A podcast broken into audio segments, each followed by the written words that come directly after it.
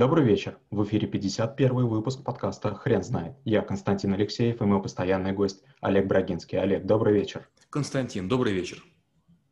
Хрен знает, что такое грейдирование, но мы попробуем разобраться. Олег, расскажите, пожалуйста, почему грейдирование стоит изучать как навык?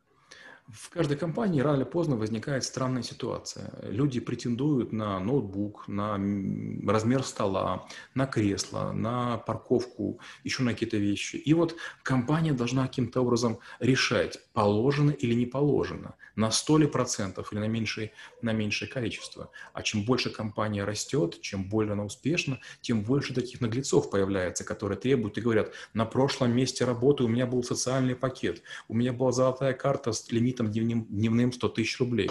У меня была минеральная вода, с, там, не знаю, там, какая-нибудь там из Америки, и орешки, там, не знаю, из а, Израиля. И вот ситуация усложняется. Поэтому вводится система грейдов. Грейды – это, знаете, вот как в пирамиде есть такие блинчики. И каждый блинчик имеет свой размер и цвет. И вот на каком уровне вы находитесь, такие вещи вам положены. На, на одном грейде вам положено ездить в плацкарте, на другом вам положено купе, на третьем вам СВ, потом будет эконом, потом будет бизнес, потом будет первый класс и так далее.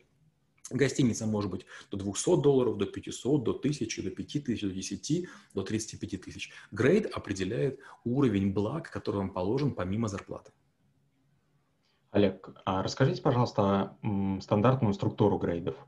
Грейдов обычно нечетное количество, допустим, 21 или 27, и людей э, делят по уровням. Э, чем больше грейдов, тем выше вероятность, что нижние уровни почти пустые. Например, первые три могут пустые уровни по разным причинам, а на четвертом находятся, допустим, уборщицы. Почему первые три пустые?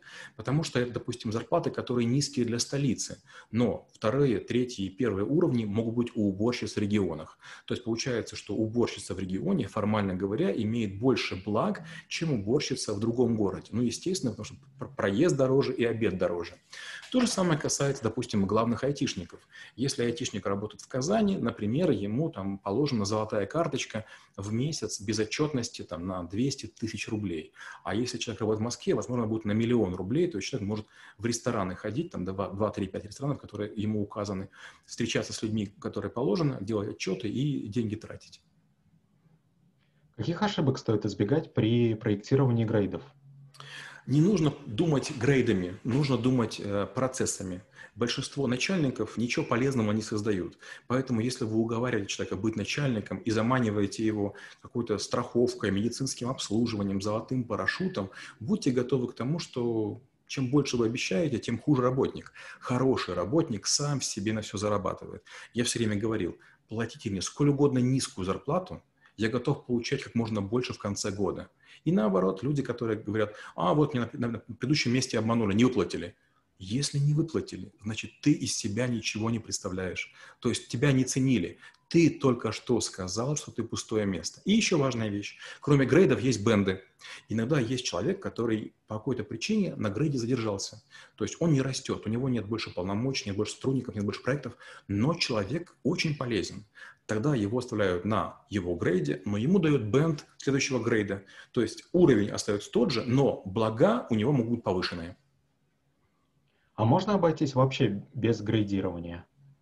Если у вас работает хотя бы 150 человек, вы будете вынуждены это сделать. Иначе все захотят ноутбук такой, как у вас, все захотят монитор такой, как у вас, все захотят секретаря, как у вас. А вы просто вводите правила. Кто заработал столько-то, тот продавец такого-то уровня. Продавцу такого-то уровня положено раз, два, три. И тогда все наоборот. Люди не просят у вас, а работают лучше, чтобы заслужить себе грейд. Как обучаться навыку?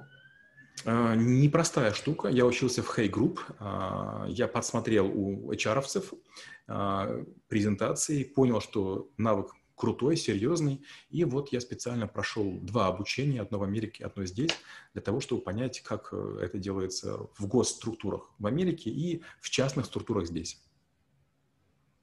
А для того, чтобы построить грейдирование в компании, нужно нанимать консультанта просто или нужен отдельный специалист, который на постоянке сидит а, в компании? Если у вас большой отдел кадров, конечно, лучше кого-то обучить. Если маленький, можно пригласить консультантов. Если совсем маленький, то можно прочесть две-три книги или парочку моих статей. Основные принципы там изложены. Я, конечно, не могу все секреты рассказывать, но базовые вещи сделать несложно. То есть, допустим, 7 или 9 грейдов в компании сделать – это не rocket science. А вы видели примеры идеального градирования? Нет, в этом-то и парадокс. В конце концов, решения принимают люди. И есть такое понятие аудит грейдов.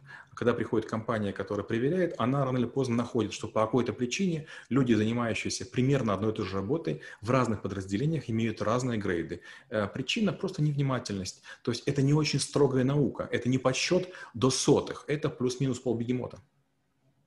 Спасибо. Теперь на вопрос, что такое грейдирование, будет трудно ответить. Хрен знает.